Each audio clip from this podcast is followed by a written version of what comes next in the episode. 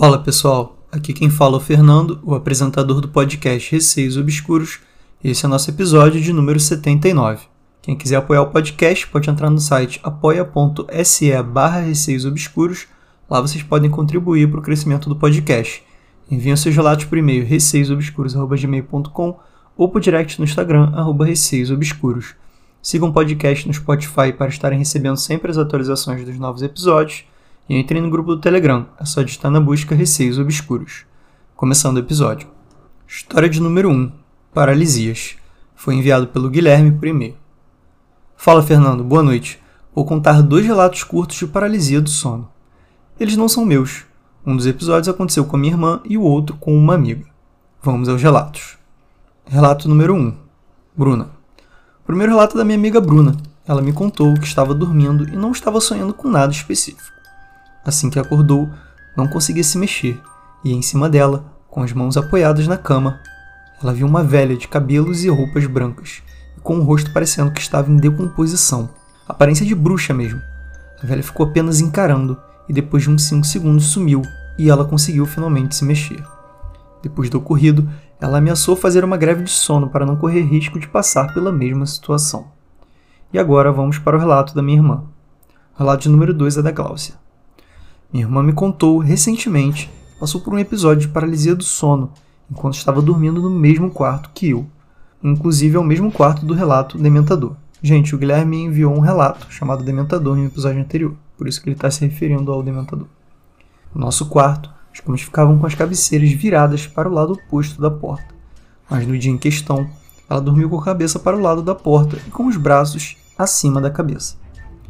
Minha irmã é professora do ensino fundamental e por acaso estava sonhando que estava na escola dando aula. No sonho, um dos alunos se escondeu por trás dela e tocou sua mão, como se estivesse brincando. Ela perguntava quem era que estava se escondendo atrás dela, até que ela acordou.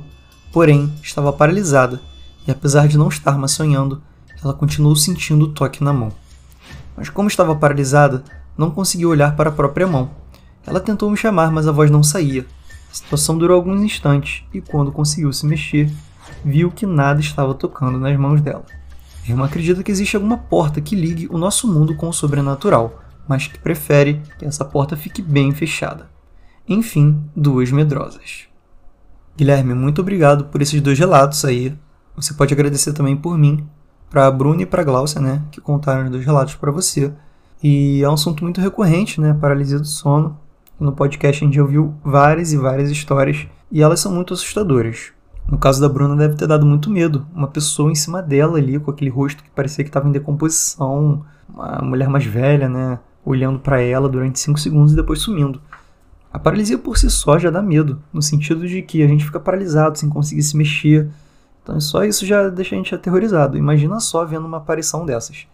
E o da Glaucia foi pior ainda, porque apesar de não ter sido tão assustador quanto a imagem que a Bruna viu, ela teve a sensação de algo tocando na mão dela. Então, não sabemos se foi somente uma paralisia do sono ou se algum espírito ali estava tocando ela em algum momento de projeção astral ou algo do tipo, até finalmente sentir que de fato algo estava tocando na mão dela. Enfim, isso foi só uma conjectura aí do que pode ter acontecido, mas pode ter sido também somente uma paralisia do sono simples. E se elas duas são medrosas, eu possivelmente também sou, porque na situação delas eu estaria morrendo de medo. Agora a história de número 2.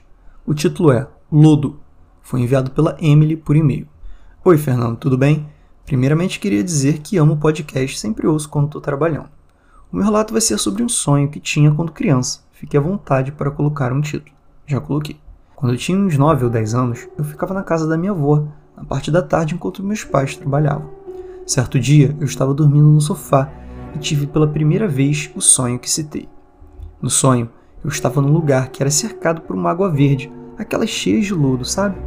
E em volta dela, uma pequena faixa de terra que era onde eu estava. Esse lugar também era cercado por muros muito altos, igualmente cheios de lodo. No sonho, eu estava parada e de repente aparecia um homem com um capuz preto segurando uma moça seminua pelos braços.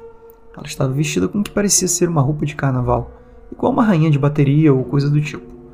O homem começava a falar algumas coisas que eu não conseguia entender, e do nada, no meio da água, surgia uma espécie de rosto e abria a boca, formando um buraco na água. O homem parava de falar e jogava essa mulher dentro dessa boca e olhava para mim. O sonho acabava e eu sempre acordava no susto. Tive esse sonho repetidas vezes durante a minha infância e com o tempo parei de ter. Ano passado, comecei a me interessar muito por trilhas. Então, depois de fazer algumas, comecei a seguir um grupo de trilhas no Facebook chamado Trilhas SP, onde as pessoas sempre compartilhavam suas viagens por São Paulo. Certo dia, eu estava rolando o feed do Face e apareceu uma publicação desse grupo, de um lugar chamado Pedreira do DIB, Dibna, localizado em Mairiporã. Espero ter acertado o nome. Vi as fotos do lugar, eu taquei o celular longe e comecei a suar frio. Meu coração acelerou e senti uma angústia terrível. O lugar era idêntico ao do sonho. Inclusive vou deixar o anexo para você ver. Comentei com algumas amigas e uma delas, que é espírita, disse que muitas vezes as pessoas sonham com o lugar em que elas vão morrer. Prefiro acreditar que foi uma mera coincidência mesmo. Gente, eu vou deixar as fotos que a Emily me enviou na aba de anexos do Instagram. Sempre que vocês quiserem ver alguma foto enviada por alguma pessoa em algum relato, vai estar nessa aba de anexos do Instagram do Receios Obscuros, ok? E agora, agradecendo a Emily aí por ter enviado o e-mail com o relato e com as fotos também. Emily, que história assustadora, hein? Primeiramente, o sonho, que já por si só parecia um filme de terror ali. Aquela boca na água engolindo a mulher, o tal cara aí todo misterioso segurando ela, né? Enfim. O sentido real desse sonho aí eu deixo para as pessoas mais especializadas nesse assunto, porque realmente para mim não faz sentido nenhum. Mas sua amiga espírita disse, né, que é o lugar onde você vai morrer. Eu não acredito nisso. Acho que talvez possa ter sido algo de alguma outra vida, ou mesmo você sonhou com esse lugar e depois viu algum lugar parecido e acreditou que realmente era idêntico, né? Às vezes acontece isso. Apesar de tudo, foi uma coincidência muito grande, né? De você realmente acreditar que o lugar é idêntico. E espero também que tenha sido uma coincidência e não tenha nada a ver com seu local de morte no futuro ainda. Agora a história de número 3. A Mãe Suicida. Foi enviado pelo Ruben por direct no Instagram. Era setembro de 2019. Estava um dia bastante agradável, sol, calor. Eu e minha namorada da época estávamos com fome uma vez que eram uma da tarde, então decidimos ir no McDonald's. Faltavam cinco minutos para chegarmos. Estávamos numa rua reta com duas vias, quando de repente, no meio da estrada, apareceu uma senhora carregando consigo um carrinho de bebê. A senhora parecia ter os seus 40 anos, estava toda vestida de preto e o carrinho de bebê estava tapado com uma manta cinzenta escura, não dando assim para ver se ela transportava ou não uma criança barra bebê lá dentro. Uma vez que eu não estava dirigindo, alertei minha namorada da altura para abrandar e se desviar. Contudo, os travões não funcionaram naquele instante. Carro começou a deslizar em direção à senhora. A minha namorada entrou em desespero e começou a gritar. Íamos em direção à senhora.